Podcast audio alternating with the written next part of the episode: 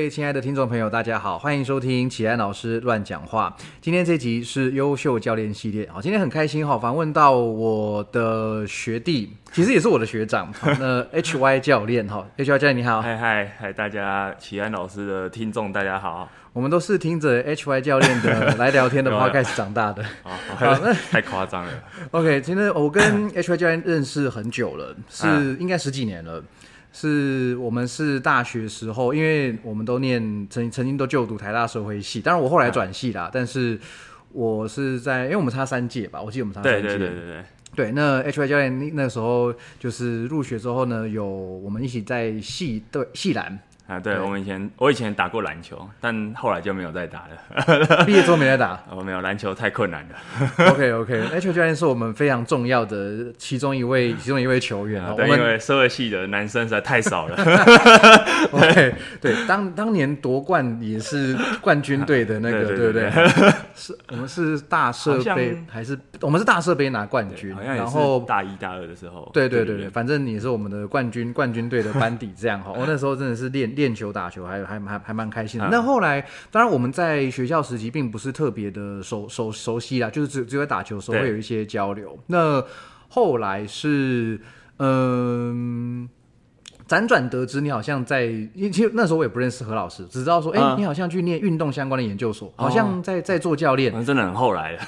就隔了好几年了。对，因为因为中间其实也也一阵子没什么特别事情，也不会特别联络嘛。然后后来我也因缘际会认识了怪兽训练，然后我也进到这边来，算是来帮忙。哎，那 H Y 教练就理顺理成章成为我的学长，因为你你先先进到这个地方来嘛。好，那可不可以请你聊一下？这可能你在你的节目也讲过了，只是说我没有不认不认不认识你这样好。那到底从社会系毕业跟后来成为体能教练，这是发生什么事？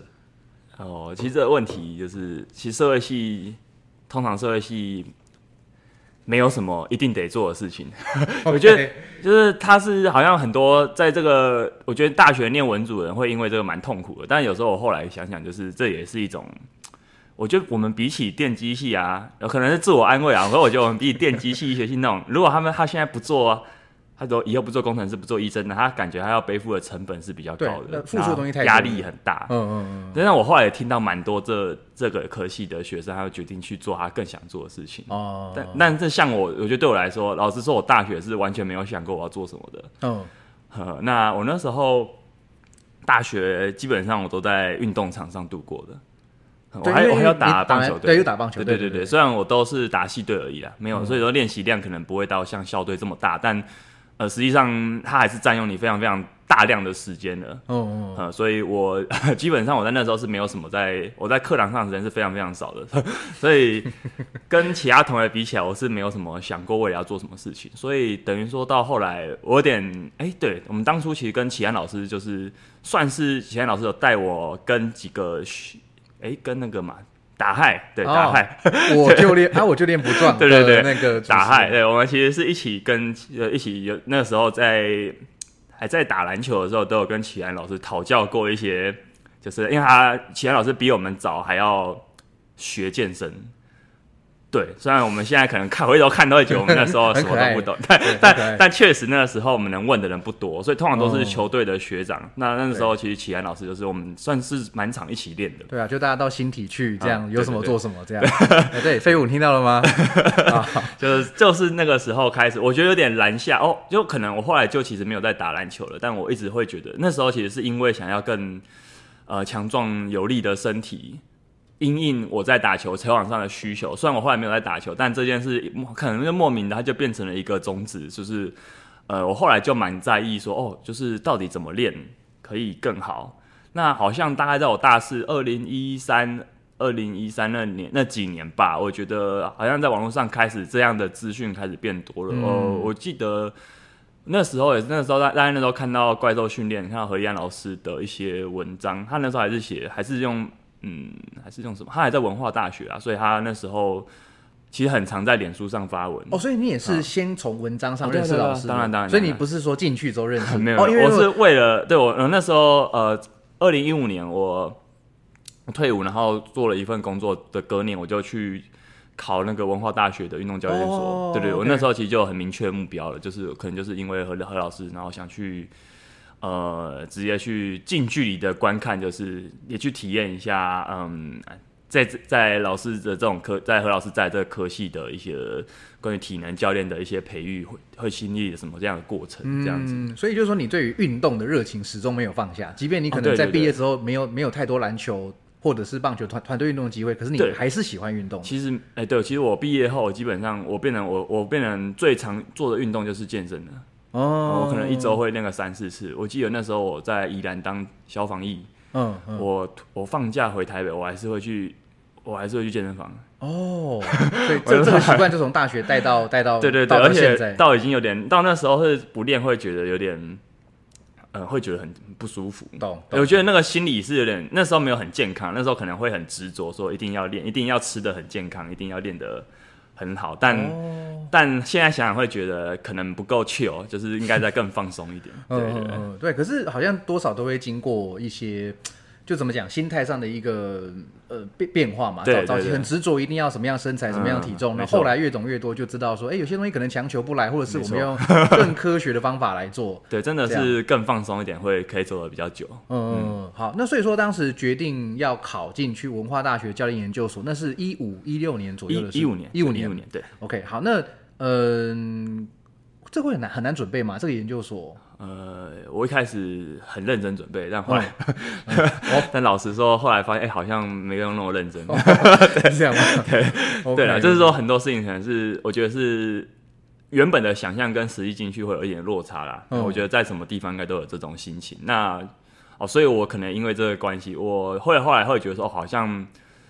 呃。没有，不是所有东西，应该是说好这样说好，就是如果要得到这个学位，我要付出的成本跟我在里面的要在在里面得到的东西跟那个成本算下来，我觉得那个成本好像太高了。哦，所以我后来我其实只念了一个学期多一点，我就休学了。哦，呃，所以我就刚好，哎、刚好我休学的那阵子，听到何老师要开店了，嗯嗯，然后我就他有询问几个那时候他在文化大学的学生，哎、嗯对，所以其实大家应该蛮好奇，为什么就是怪兽很少跟外面招生，就主要是教练，对对对，主要是因为他那那时候的学，那时候其实到时候招生基本上是都是找他他呃在文化大学那一批的比较有比较有长期接触的学生，对啊，所以所以说我那时候就报名了，那也就一直其实就聊到现在，哦，对对对所以你也是创开怪兽训练这个元算是元老元老级算是没错，但讲起来是会有点不太好意思啊，因为我其实我前几年是几乎是没有什么。呃，我没有，我不是一开始就有很多经验的。老实说，对对对嗯对，像像你说巨人阿光他们好像都是已经训练像比赛经验都很多，而且而且你又不是体育系体育课体育运动员出身的哎，，对对对对，像他们大部分都是跆拳道啊或者是嗯脚呃像黑熊是柔道嘛对哦等等这样出来的，这这给我蛮大的一个冲击的。嗯就是我自己我自己发现哦，就是我其实跟他们是很不一样的。那包含在身体啊、那种运动员的生理，其实他们的整个，你说就讲简单也，是运动神经真的很好。他们要接触一个新的东西，是比我比我我可能已经练了这个，比如我比如说我可能练了棒球练了几年，可是他们可能随便一丢一发现，我、靠，那个身体是跟我跟我这样丢是完全那协调性完全不一样的。或者是说他们在训练的时候，就是真的呃那个训练的表现，基地训练上的表现，真的都是我会觉得哦很难跟的，很难很难追上的感觉。那在也也我觉得在或是说在另外一个方面，那种运动员的心态上也可以感觉得到，就是他们不太会害怕事情，哦 就是那种面对挑战、面对那种竞争的时候那种。心态，我会觉得说，在我身边是很少很少遇到这样的人。对耶，这样你一讲我也有这种感觉，嗯，对，对，这是我觉得哦，那时候真的蛮冲击的地方。嗯，我们在遇到这些运动员之前，身边真正能称上运动员出身，可可能没有几个人吧，可能没有几个大家就是顶多就是系队，甚至是校队。我觉得校队的人可能练习量是可能是大到一是大到会有点接近，但是你说像那种从小就一直在比赛的人，还是有差。对，还是不一样。而且我总觉得啦，我不知道，我觉得团队运动跟个人项目哦，还是不太一样。真的不太一样。对 对，就像团队运动，大家就是一个球队，我们一个球队去比赛，那其实当然有欢乐，偶尔会有争执，但是大家基本上就合作拿个拿个东西。那有时候你自己心里会有点偷懒，就这球篮哎篮板你去抢，真的会这样。以前篮板我都交给 HY 教练去抢，我都不抢篮板。我最有这个感受的时候是我在前几年练了巴西柔术，学了巴西柔术，然后我也真的去参加一场，就也就是目前唯一一场比赛，人生唯一一场格斗比赛的心情。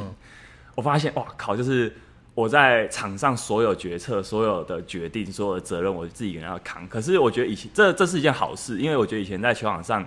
呃，篮球场上五个人，棒球场上可能更多人。对对对。那其实有些时候，你会有一种本，你会，我觉得对于一个不太心态不够成熟的来说，你其实会有点先去看说这个球是哪个队友做不好。嗯嗯嗯嗯，对，没错。我自己啦，老实说我自己很容易这样。然后我，然后我会发现说，靠，是如果在在那个在擂台上，我只能自己一个人承受这一切的时候。呃，我就没有时间去多想那些，我我必须要赶快做好下一步的决策。嗯，但是我也是觉得说，哇靠，就是个人运动很，我觉得很棒的一个地方，就是我后来才发现这件事情。对，那种心理素质的感感觉是完全不一样。对，没错。对，那后来好，那其实怎怎么怎么说呢？你一开始老师成立了这怪兽训练的这个公公馆基地是先的嘛？哈，那嗯，据说刚开始的课量好像。比比比较少一些，因为老老师也不是那种会用很夸张的宣传手法在对外宣传的人嘛。那后那段时间，你应该也做了蛮多的充实嘛，不管是读书还是训练，你应该也是充实自己，还蛮蛮蛮积极的吧？那几年嘛，哦，二零我记得怪兽好像二零一五就开了，嗯，对，所以二零一五还是二零一六，老实说有点不是很清楚，但其实前两年是真的是对于呃。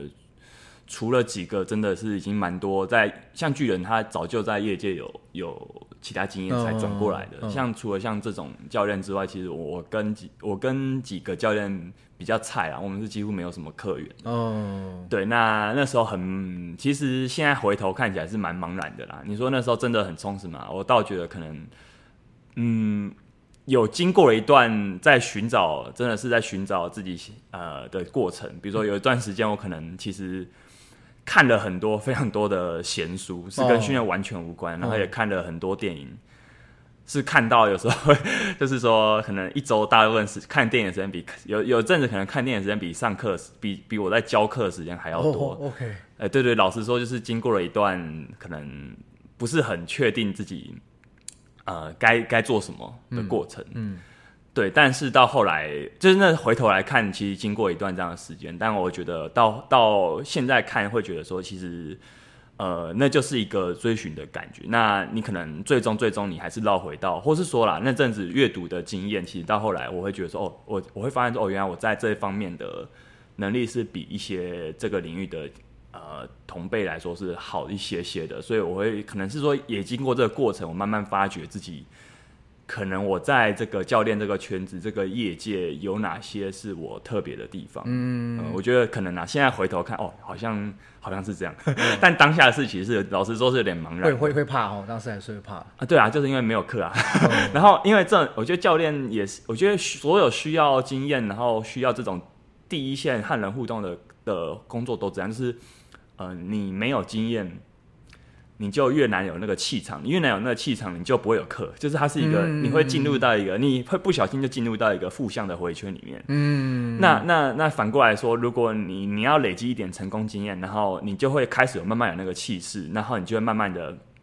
有正向的呃，比如说你的学生有真的经经过你的训练而有好的好的改变，你就会慢慢有这样的案例。嗯，这个东西不会从一开始就有。这让我想到那个网络上那个迷因图有没有？就是我要工作，那你要有经验。对，其实是真的是这样哎。可是我觉得对一开始当教练的人来说，可能这是一个不容易跨的一关了。但当然也有的人可能真的，我觉得有些人是真的蛮厉害的，他就真的这关很快就过了。哦。但对我来说，至少我真的跨了蛮久的。对我几乎是到古亭店，我们好像二零一八年开店的，开第二间古亭店后，因为那时候需要多的人力嘛，嗯，我就我就到古亭店。哦，所以上比较多主要的课对对对对。那到后来，我等于是说我几乎是被呃直接被直接被大量的课就是上课数直接累积大量的经验，然后直接从中大量的学习，然后整个心态也哦大概有意识到说，哦所以我要当一个教练，我该需要是怎样的样子，我应该要是怎样的呃，我开始意识到的使命感的感觉，哦。也有点慢慢的这种这种这种转变，这样。OK OK，哎、不过我不确定，我我猜我猜了，嗯对你、我对你认识，好像你是比较那种厚积而薄发嘛，就是你你比较不会说你你今天知道一个新的东西就很大肆的去宣传，哦我觉得我感觉你是是好像比较累积久了之后，好像就。呃，就比较沉稳啦，讲好听哦对比较沉稳，比这较嗯晚大器晚成，可以这样可以这样说吗？我这句话我猜测，那你讲我可以啊，我我自己我自己不敢这样讲。对，那我觉得是吧？我觉得我的个性，老实说，我就是一个很很不外向的人啊。就是我其实老实说，一开始在这个业界，我蛮困扰的。嗯，呃，大家大家知道主流对于教练的想健，有些健身教练啦，我就、其实我现在也不太不太会去区分到底是健身教练还是体能教练，那我们就说健身教练好了，因为大部分人的理解可能会是这个样子。对，呃，大家对健身教练的想象可能就是你 笑了，对不对？哈，对对对，你可能知道，就是应该要散发很大量的强烈的正能量，嗯嗯那嗯你可能不太能表现的脆弱，或是呃任何的呃。你给人就是一种我无时无刻都在练啊啊，反正就是练就对了，就是有点有点正向到有点热血过头的那种那种样子。那然后是说很很容易就和人呃 social 起来，嗯，很容易就和人阳光，对对不对对对，老实说，完全不是。对，所以我其实蛮困扰，就是说，呃，因为这样的人，你说这样的人一定这个健身健身教练一定要这样嘛？说教练一定要这样的人才有办法当教练嘛？老实说不是，但是有些人格特质会让你一开始是相对容易累积，就像我刚刚说的那个正向的正向的回圈的。对对对，那呃，像我来说好了，我会发现，哎、我完全不是这样的。那你要我摆出一个我不是的样子，我会我完全做不到，而且很、嗯很别扭，很不自然。对，呃，所以等于说我等于说我也不得，我得我也只好用 就是这种比较慢慢来的方式。可能呃，有些其实有些人会，而且我可能也不是很大只啊，所以其实有些时候有些人不是很熟的人看到可能我在看我在练，我靠，就是想不到你可以举这个重量，那不像不像对，其实也没有那么重啊，就是说可能可能跟我身身形看起来会发现、哦，这举这个重量也还蛮不错的，嗯，大概这种感觉，因为我也不会到处宣扬说，哦，我我今天又破了什么记录这样 OK，OK，OK 比较不是这样的。我其实一直到呃一直到这两年吧，又开始有在用比较常用 IG 之后，会比较常 PO 自己训练的影片，以前是几乎是没不太有的。对，对，现在看现在现在想想会觉得啊，以前这样其实不是太明智的，对，觉得因为有些时候当教练，你还是要让人家知道说你的有点要让人家知道说哦，就是呃训练是我的生活一部分的话，那我应该要尽量的让他嗯表现看看说哦，所以我大概是怎样在做这些事情的，对但是，那可能是也是后来才意识到这件事可能是有某种重要性这样子，嗯，但我想这个跟你的，就像你讲人格特质很有关系对对你并不是那种基于。我觉得我就比较明显，就是啊我今天破了一个记录，我就很开心把它放出来。哦其实我也没有想太多，我就纯粹放出来。哦 我我看看了真的是哇靠，真的太屌了！我每次看启安老师的动态，我就哇，我觉得哇靠，就是会有一种每次看都哇靠的心情。哎呀，在那个教练教练俱乐部跟研究班，真的是一个进步很神速、很神速的地方，因为真的队友都太厉害了，嗯然后各位教练都很强啊。嗯不过这个好像也就跟下一个想跟你聊的主题有关，就是你好像会开始在网络上写蛮多的文章，或是你的嗯心得、训练的一些想法。这个这个是可以可以跟我们谈一下吗？啊，写东西嘛，就是就像刚说，就是我其实是蛮早就是教练，可是我其实很一开始是很少写这些东西的。一方面可能呃，我不是那么确定要写什么，我是一个老我的个性是一个呃，我不算是一个很很很行动派人啊。哦，对，就是说我可能想会想做这件事，我我会默默的观望有点久，尤其这个个性在我可能在有前在我五年前那时候是更更严重的，嗯就我会我会更不敢去行动的。我觉得我那时候个性是有点这样，所以可能我也觉得这件事重要，但因为很多人都在做，我也有点不太知道，我也不太想写跟大家都一样的东西，嗯，但我又不写，就是说，所以这也是一个矛盾的地方，就是有些时候，有些时候，我觉得有些时候就是，不管你要教学或是你要写作好了，呃，你不能一开始就想要写出很屌的东西，这是不太可能发生。不能一开始就像何老师这样子。对，对，有可能说，或者说我一开始看的东西就觉得，哦，我很我一定要像他们这样，如果我没有教出那样东西，我就不要写出来。哦，你就会你会这样可能啊，我不知道，我可能隐约有这种感觉 OK，OK，OK 所以所以所以我就会变成说，我就是一个呃，可能我会有很有一些想法，但我又没有写出来。嗯，但反过来说，这样想想好像也不是个坏事，因为如果那时候就写很多东西的话，我可能现在会觉得啊，有些东西很不好意思，我怎么会有这个想法？嗯，但都没有好坏，我觉得就是你有累积，其实大家看得到你的成长的。对，那那我大概到二零一八年哦，我的我后来我因为今天的访谈，我也去翻了一下，我第一篇真的，我后来有用部落格，嗯嗯嗯，呃，比较有写出一个比较有呃具体在写作的那个，大概是二零一八年开始，二零一八年的夏天，所以其实离现在没有，并没有很久。对啊。呃，那个时候大概就是觉得我该应该该做什么了。我一直有到中到到大概那时候那阵子，我一直有很强烈的这个心情，就是觉得说，呃，我可能要做些什么才行，不然的话，没有人知道你是谁。我觉得以教练这个行业来说，好了，呃，你你你要让人家记得，教练太多，你要让人家记得的话，你没有一个。呃，一个记忆点是不行的。对，那我我觉得说，可能我从这个过程，我从前几年那个有点放 逐自己的过程中，也发生发现说，哦，可能可能我对文字比较比较敏感一点点，所以，所以我或或，所以我会觉得说，我我好像写。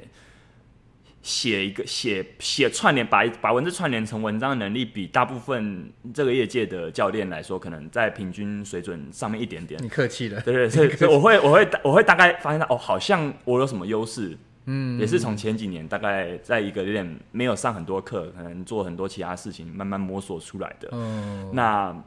就就这样，我发现哎，好像有一些些反馈，但是我没办法太长的去写。写出一个东西，所以我我翻了一下，二零一八年大概也才写了可能三四，可能四五篇吧。嗯，一直到隔一年，二零一九年写的比较多，可能每个月有一篇，但实际上比起来其实还是非常少。我后来想想，就是我后来，因为我也我也有去想说，为什么会写这么慢？可能还是那个老问题吧，就是我可能还是会想要写一个。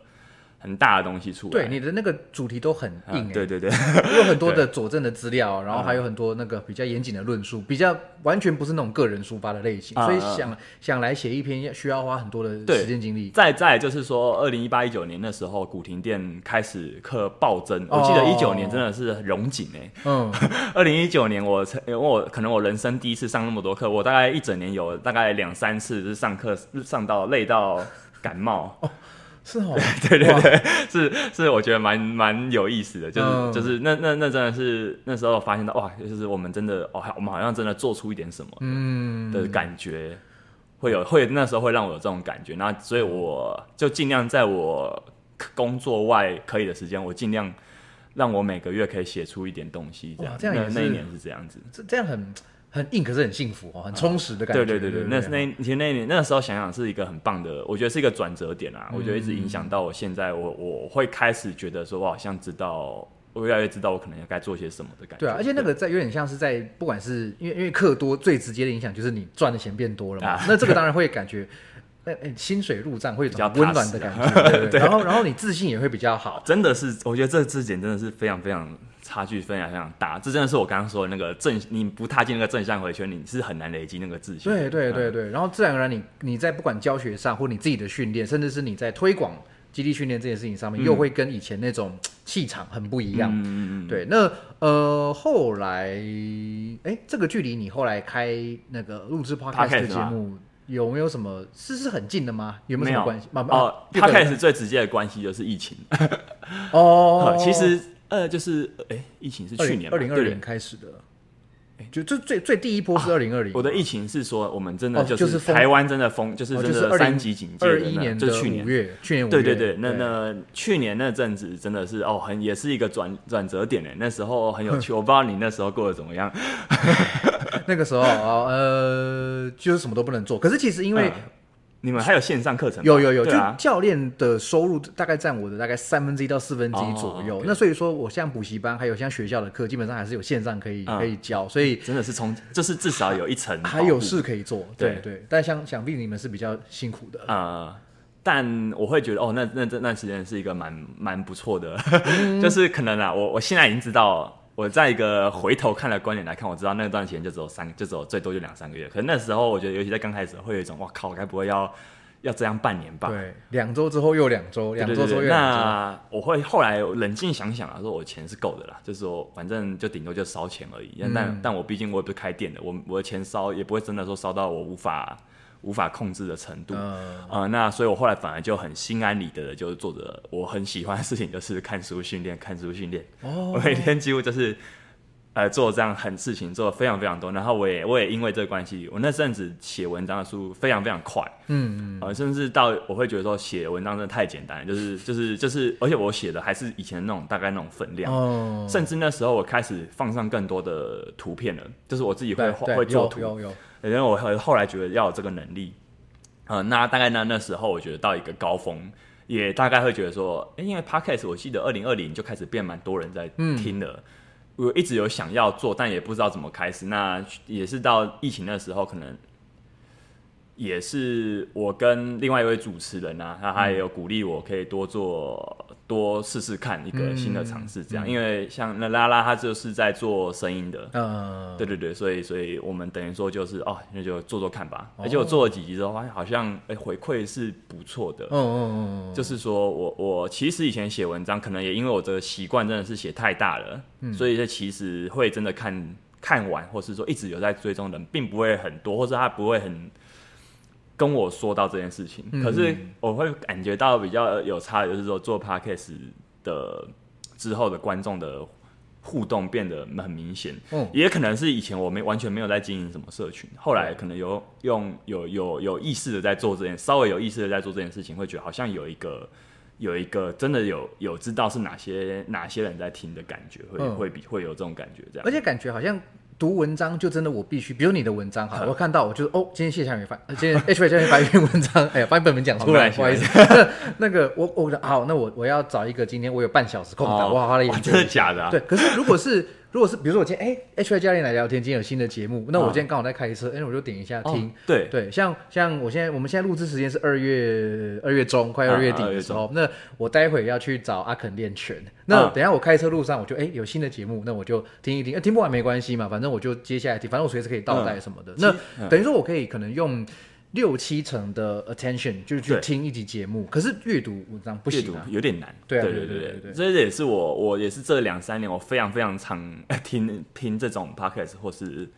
就是类类似的这种媒介，我也是发现到说哇，我蛮喜欢这件事情的。嗯，那可能也因为我也很常听，我后来也会想要说，那我就继续做做看。那嗯也有一些想要做的样，就是慢慢的有好像想要做的样子出来。嗯，对对对对，但我觉得目前还是遇到了一个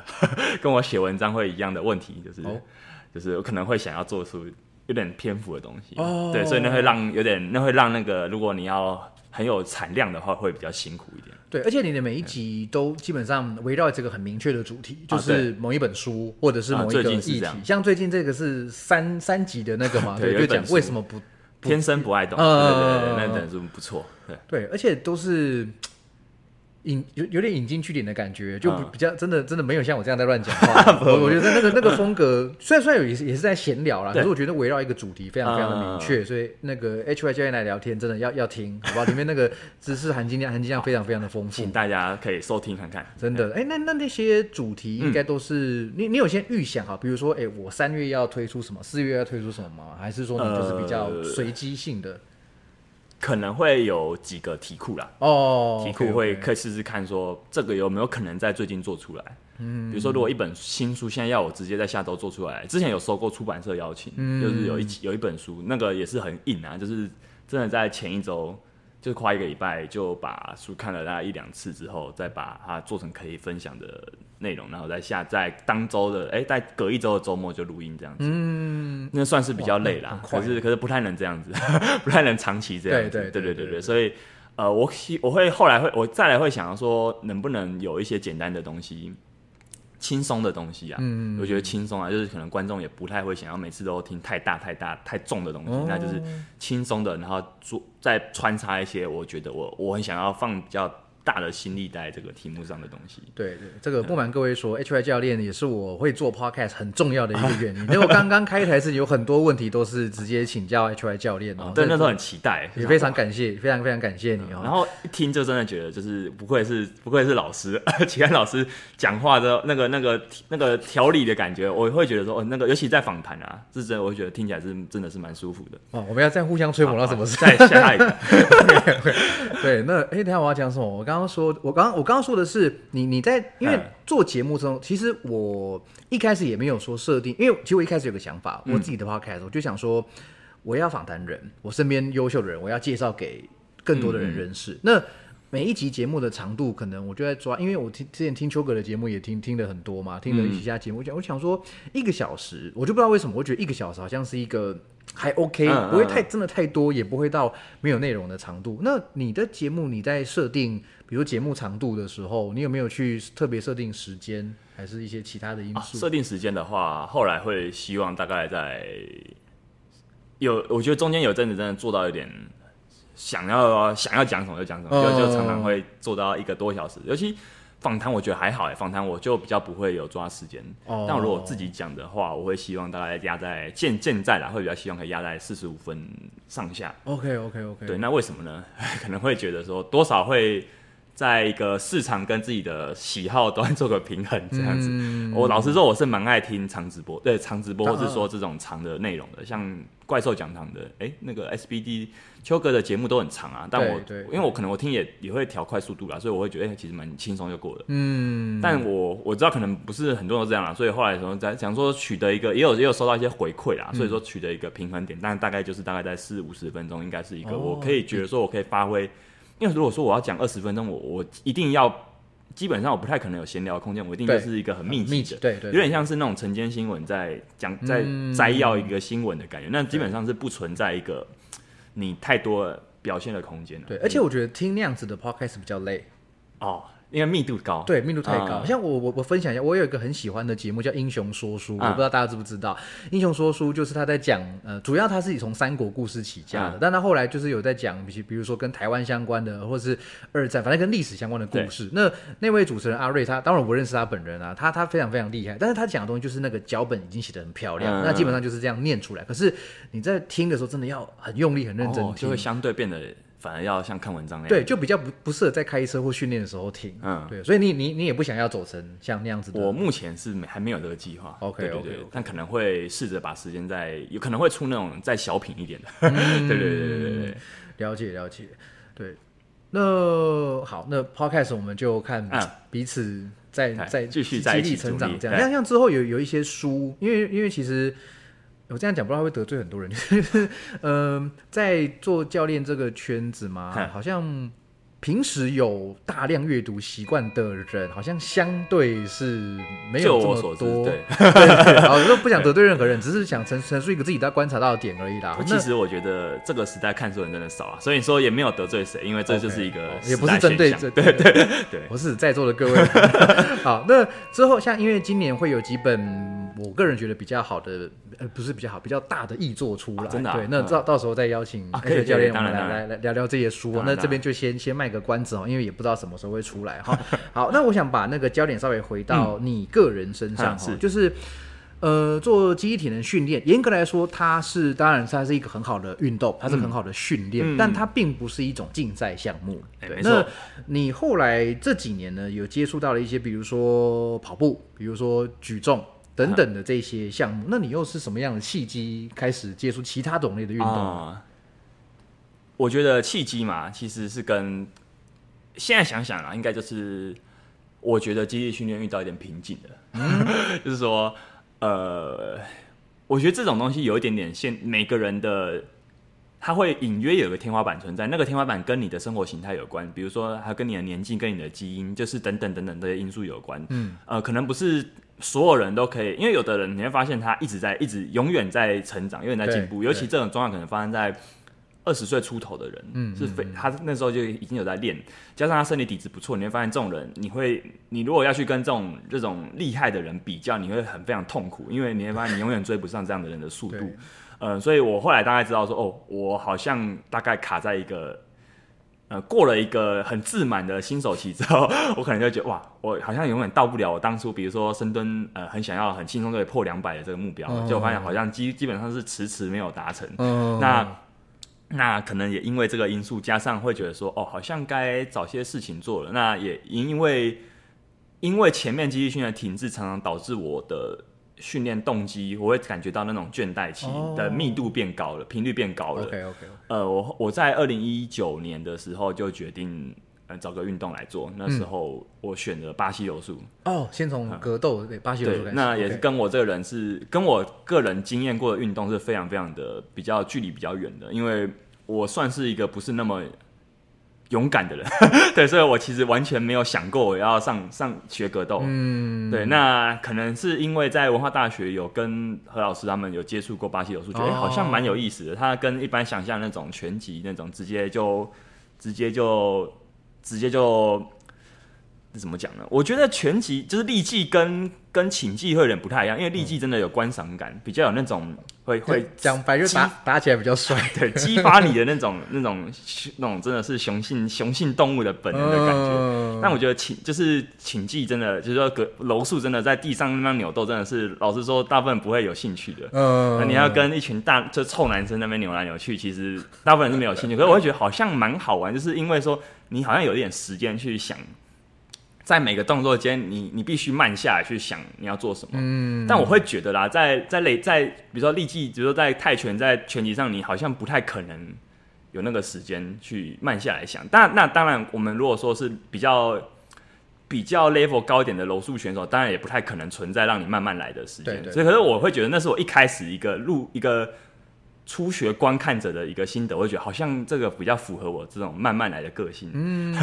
对我我觉得可能也存在一些误差，但无论如何，我那时候就觉得，那我就去就学柔术好了。哦，对，那学的过程中其实蛮辛苦的，因为我的身体并不是那么，我觉得柔术的身体的控制门槛非常，因为控制要求非常非常高。哦，然后他对他对于你在，因为他他的空间感很很很多元，他有些时候你要知道你现在，比如说你有点。怎么说呢？你趴在人家身上，或是你你在人家地下面，然后你要做出一些姿动作的时候，嗯如果我觉得一个人没有太好的本体感觉的时候，你会你会人家老师做了一次，你会做不出同样的事情。对对对，哎、这个这个空间我非常有感的，就是格斗类的运运动。它虽然我也只接触过拳击可是那种空间感真的对我们来说，我们没有接触过就觉得很抽象。就是真的很抽象为什么你都打得到我 啊？为什么我都打不到你？嗯我们都在做一样的动作，可是我我应该说，我觉得我要打到你哦，可是嗯奇怪，为什么我打不到？这个我觉得好像有有有有一点有点像。这很真的是，我会觉得说，后来会觉得说，哦，所以难怪那么多人会推荐学这个。那当然不只是因为那种要激发你的斗斗性本能啊，我觉得更多时候是一种运动能力的嗯更多元化。嗯，对，那我学的蛮蛮辛苦的啊。那其实一开始也会常常会学得很挫折，会学得很挫折。我觉得在那时候我还没有，我还不太能去调试我在学习新东西上的那种遇到比较负面情绪的心态。哦，这可能也包含在我，我觉得我就算很早就开始做一些运动了，嗯，可是我我一直到最近几年我才觉得，哦，那大概学习一个好，就是学习一个运动的心态，可能怎么样会是比较可以长久的，一直到我觉得接触举重之后会比较有一个明显的不同，哎，哦，好，那我们要直接讲直接讲？好，那所以在隔一年，哎、呃，其实八楼我大概学了一年而已，哎，所以你就对啊，因为疫你现在是情的关系。完全放弃了吗？哎也没有放弃，只是说我哦没有学。我没有放弃它，我觉得我们应该有一天会再有继续。缘再相见对对对，我觉得我现在对一些事情态度就这样，我觉得应该会有机会再遇到。OK OK OK，对，那只是说因为啦，我觉得也因为二零二零就疫情嘛，就是那时候加上生活生活的形态又有点变得有点忙碌了，所以我我要让。因为我要学格斗，一周只练一次实在是太难进步了，哦所以我我好像没办法抽出两三天，我就决定先放着。而且你也不能自己练啊。对对对，我就决定我我一定还抽得出一周一天，可是我抽不出两天，我就决定先放着。OK OK，啊，所以后来我就学了一个，我也一直有点想学，嗯但因为我也呃，我也以前是一直学不会的东西，就是举重，嗯嗯，奥林匹克举重，奥林匹克举重基本上是大部分教练，尤其有在做标榜自己是学记忆体能的教练，一定会多少都会对多少都会，因为这里，因为我觉得在记忆体能里面有一个很像的东，有有一有一块很像的东西，嗯，嗯对，所以我其实很早就做过类似举重的动作，但我在我我我后来发现说，呃，比如说好了，我在可能在二零一五一六年很早期，我那时候就有去参加那种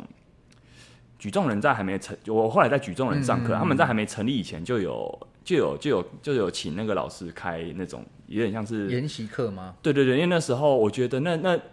二零一五一六那时候有很多人素人想要学举重，啊啊啊在那之前是几乎没有人学举重的，是不是因为有一些我们的举重选手表现的很出色，然后大家看了就耳濡目染，就想，哎，我也要跟他一样。可是因为台湾举重一直都很强，但我记得啦，就是真的是在那那一五一六年那时候才开始民间有开始有一些人在他开始学疯举重哎，对对对，那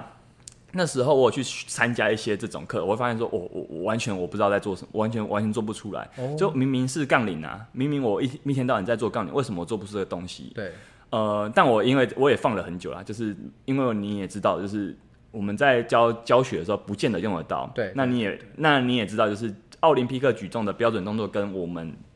转化过的那种肌力体能式的举重动作会有点不太一样。对对对，所以我基本上我就先放着不管了。嗯那一直到二零，就是二零二零，呃，反正说说来话长，反正我后来就后来我就去举重人上课了，刚好可能刚好有些契机看到他们在招生，OK OK，那我就去学了。那当然也是很挫折，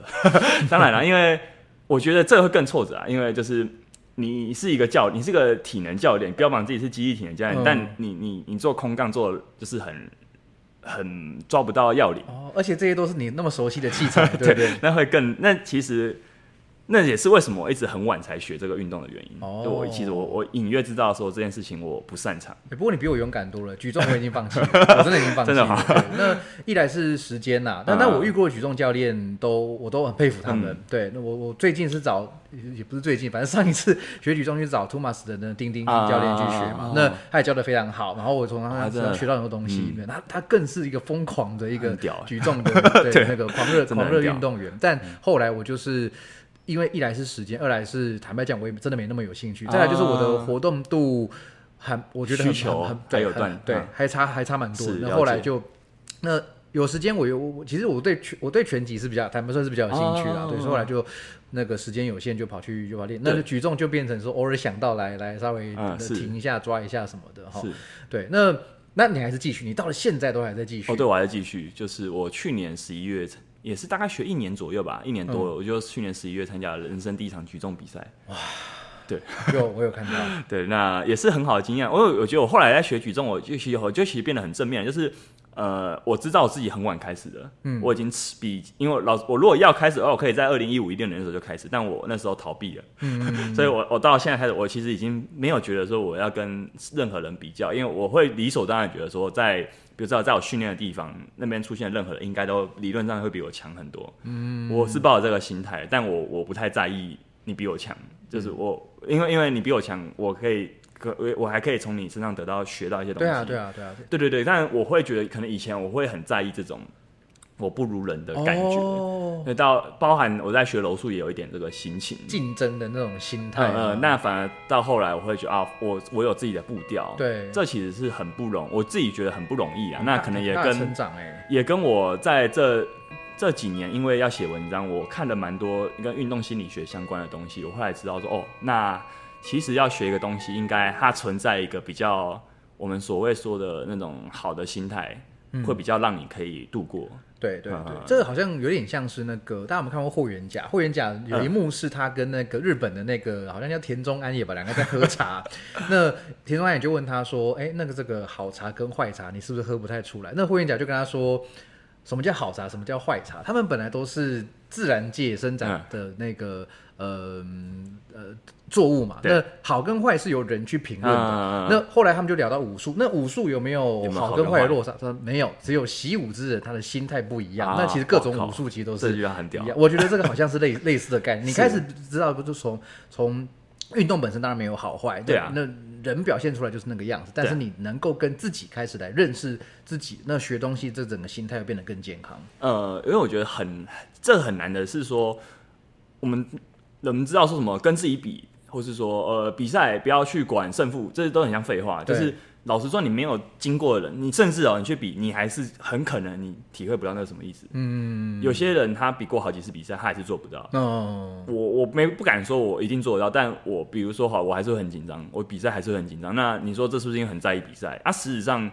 我紧不紧张干嘛？就是我不会得，就是比如说我去年比的一，我去年还比了一一场一百公尺嗯。的比赛，跟举重这两个比赛都有个特，我觉得都有个蛮共同点的地方在于说，其实大家因为他们其实要报要报你的最好成绩，或者说报开拔成绩报报名的时候是不是？对对对对，所以其实你根本就看就知道说，你根本就知道说你会在哪边了，对，而且其实这不太会有不太会有那种奇迹啊，说什么、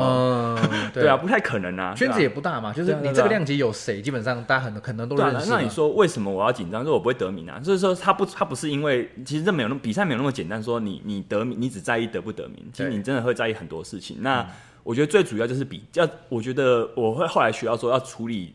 呃，比赛教会我，或者运动教会我，就是你要怎么处理比较这件事情。嗯哼，呃，我常常我最近有一个体悟是这样，就是说比竞争比较这个东西，呃，它其实是必要的。哦，它是必要的，就是比如说好了，我最近在，如果也是在练跑啊，跟我的跟我的几个跑友我们在练跑，我发现说，呃，有些时候我跟我大概知道说，我跟某一个人是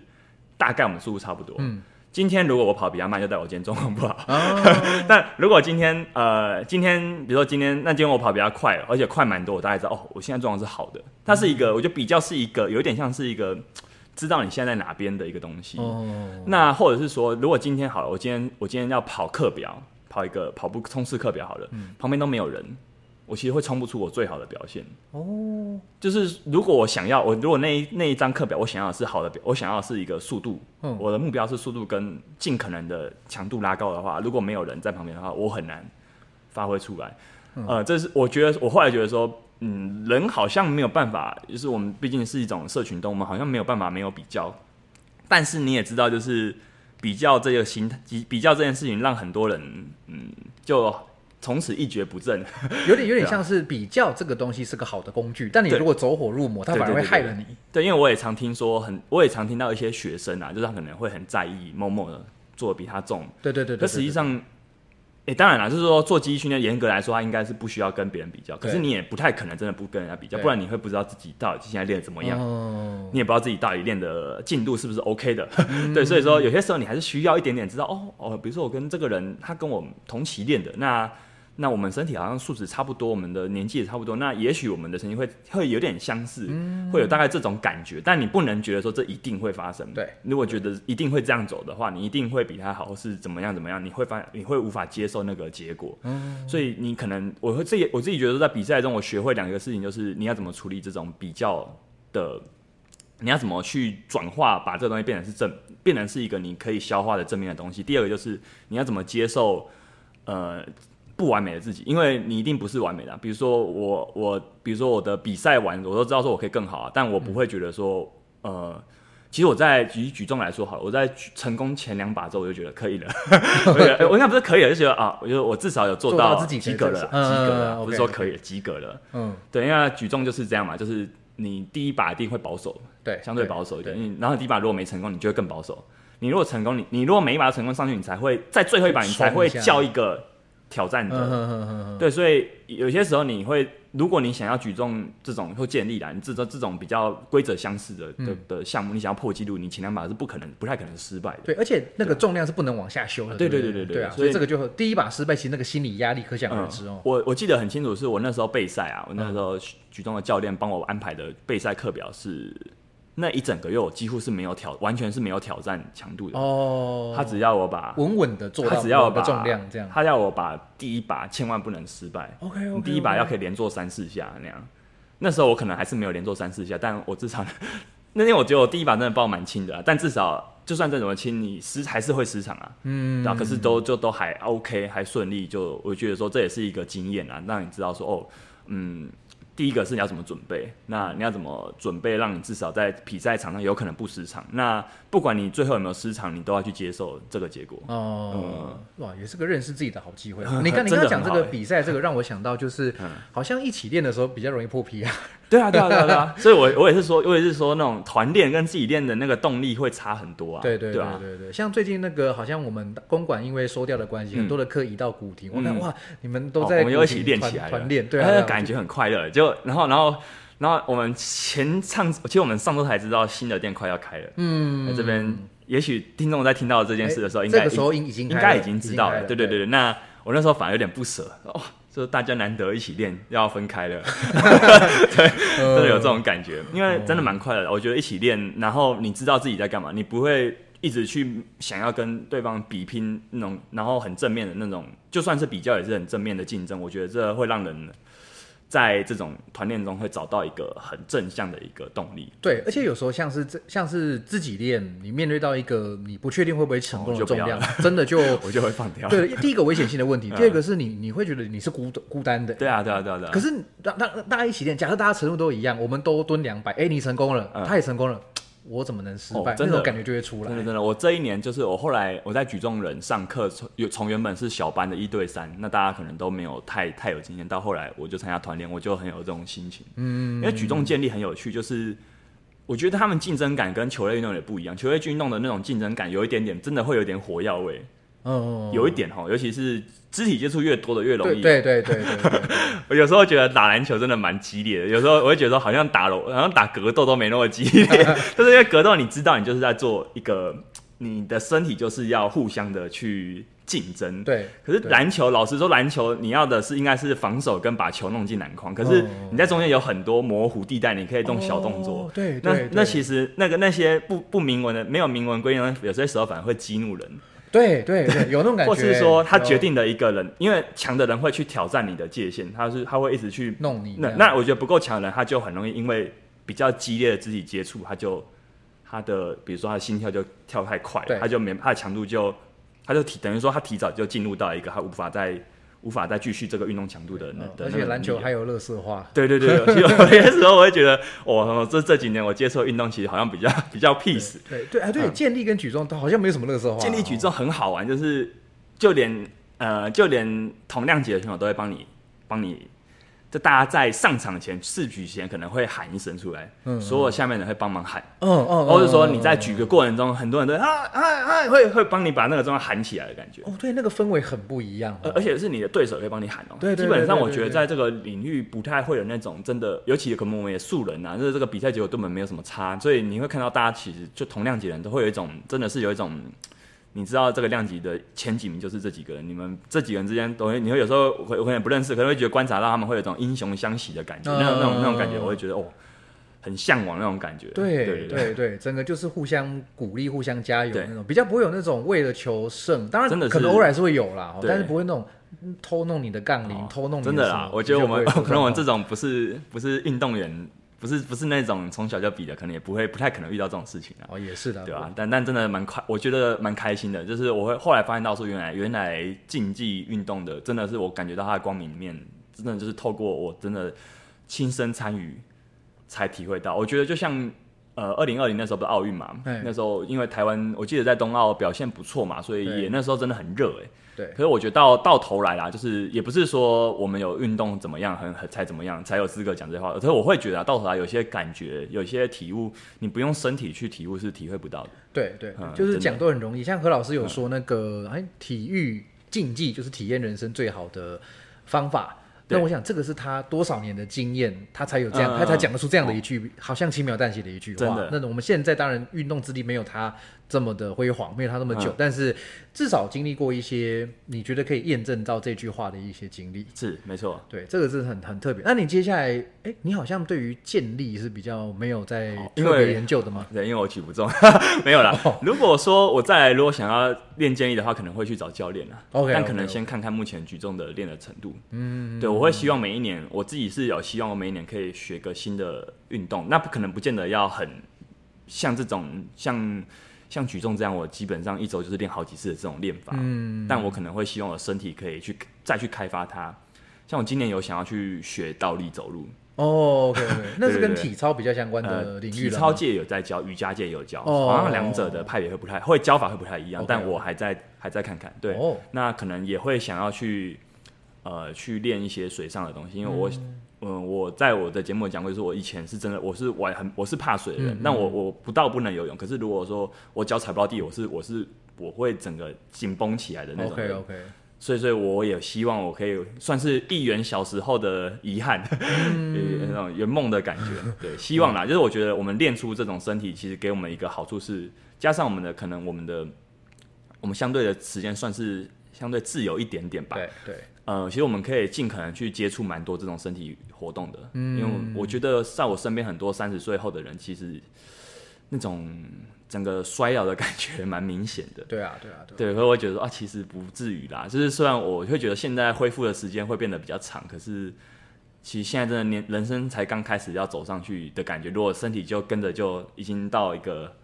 呃很有点已经有点老气龙钟的感觉，我会我会不太我会希望自己不要变这样，也会希望影响身边的人都可以，大家相信自己其实。六七十岁的人都还是可以继续训练的话，你觉得可以？你还没有说自己老的资格。这这这也呼应到上一集节目，我访问那个 Terry 教练，Terry 他大我们大概十岁有啊。那他哇什么都玩的，格斗也玩，赛车也玩，然后呃当然肌力训练很多很多的水上的他他也玩。对他很厉害。这这这样子的形，而且他身体上也也也是有一些伤害的，但他他也是都都尝试这样的东西。所以我想各位。真的是很厉害的教练，都是分享这些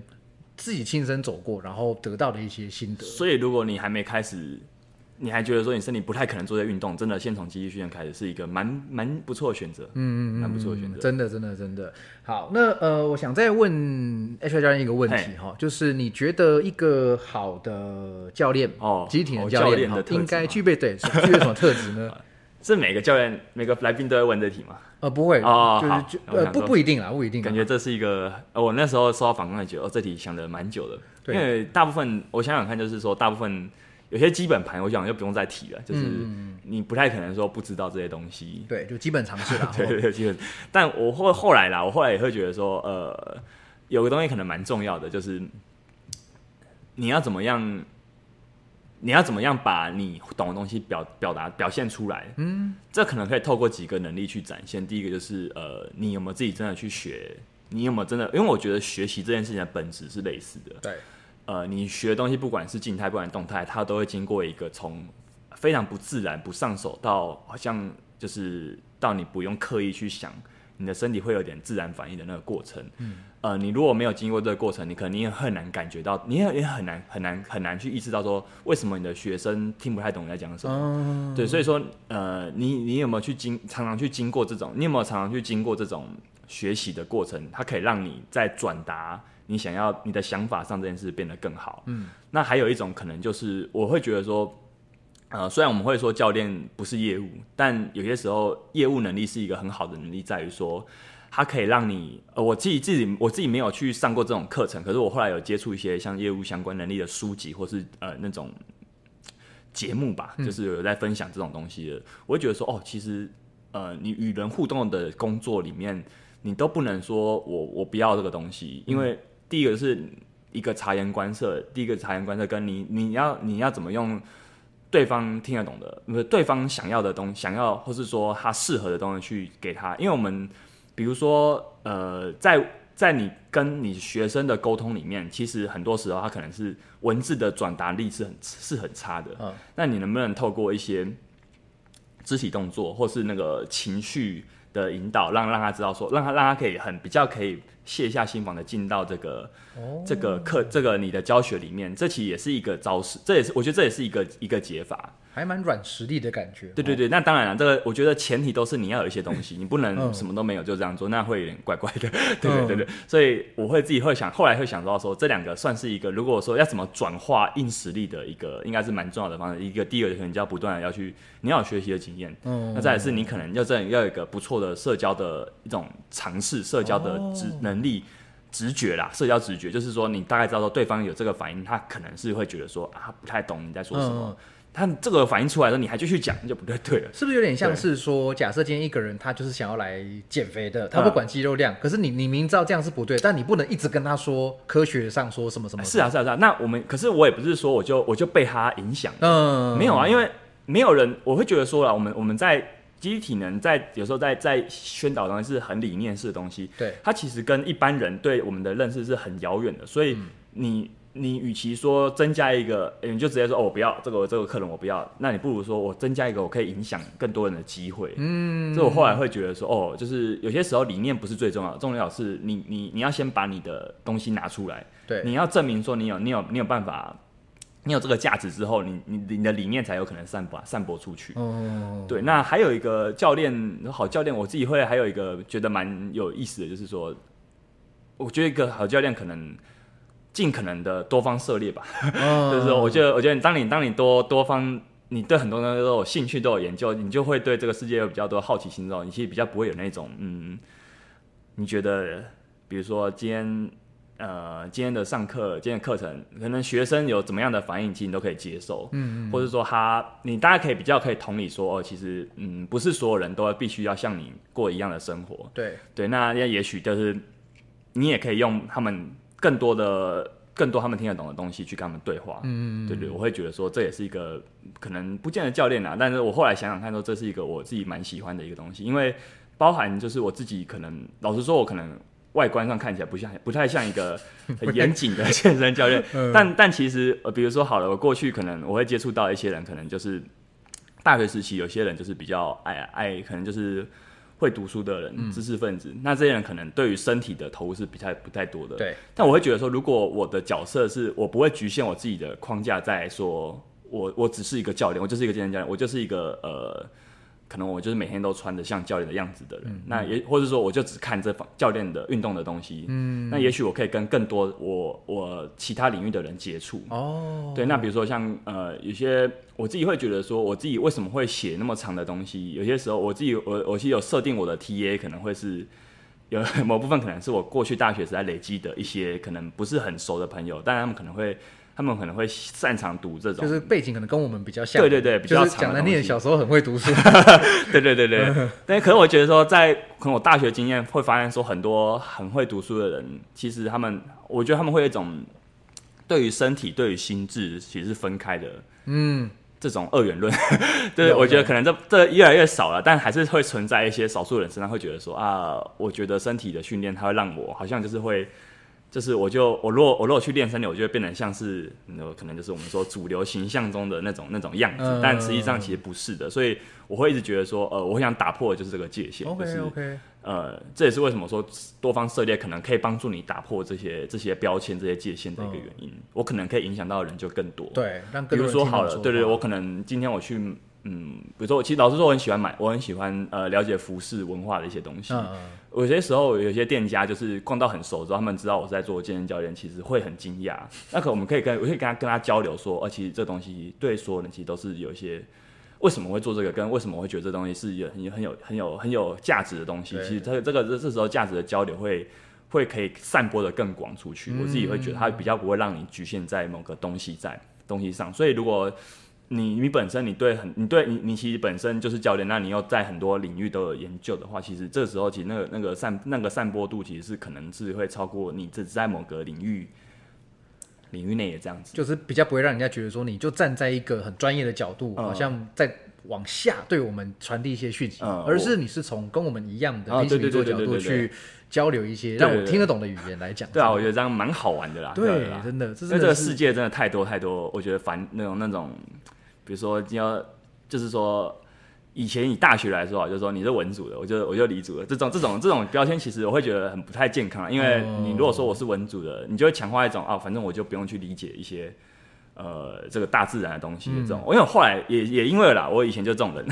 我后来，哦可是后来后来我发现，呃，有有些像生物学的东西，我就觉得说，在我后来的阅读里面占了很大的篇幅。对，因为它一方面它跟训练有一些相关联，一方面也后来觉得它它的哲理会让我对这个世界的认识更有，我就我可以转化成一套我对这个世界的认识的这种感觉。所以如果说我以前我就照以前这样，我就只看我想看的东西，我就觉得说，呃，比如说这种生物啊这种物理的东西，我应该不要碰，那其实会让我的路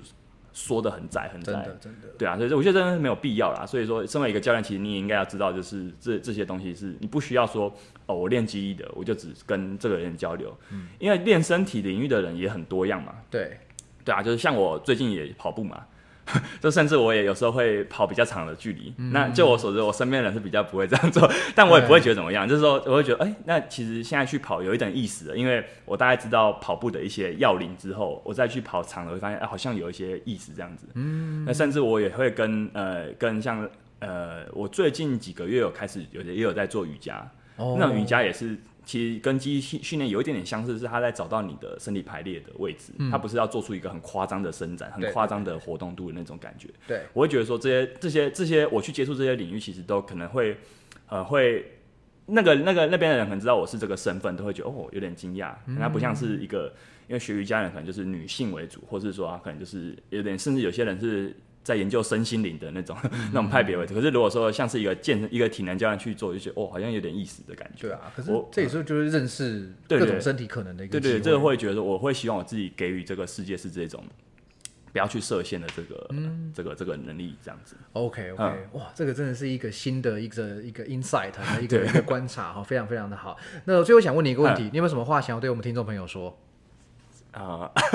这是每次都会讲的，对对对。